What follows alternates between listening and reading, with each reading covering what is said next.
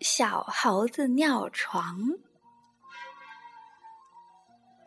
小猴正在树上摘果子，忽然看见树下的小溪上飘来了一只小纸船。多好玩的小纸船！快把它捞上来！小猴说着，从树上往下一跳，哎呦！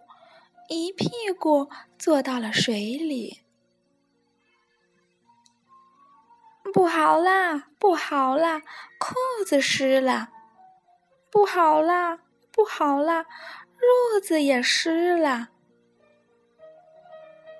没修，没修，小猴尿床了。午睡起床时，睡在小猴旁边的小狗喊起来。小猴不好意思地说：“我想把纸船捞上来，没想到就坐在水里了。”小猴在河边走着走着，忽然看见了一条帆船，这回可是一条真正的船。我要乘船。小猴说着，就哗啦哗啦向水里走去。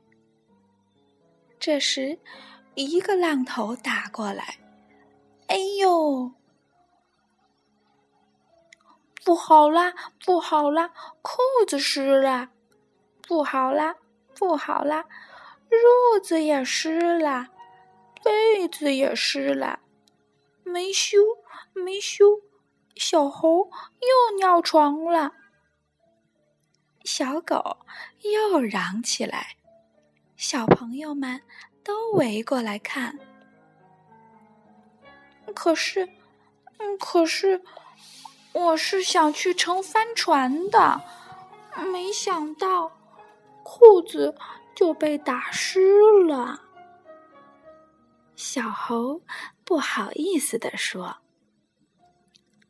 袋鼠阿姨走过来说：“大家别笑小猴子，告诉你们吧，阿姨小时候也尿过床呢。”啊，阿姨也尿过床？小朋友们都瞪大了眼睛。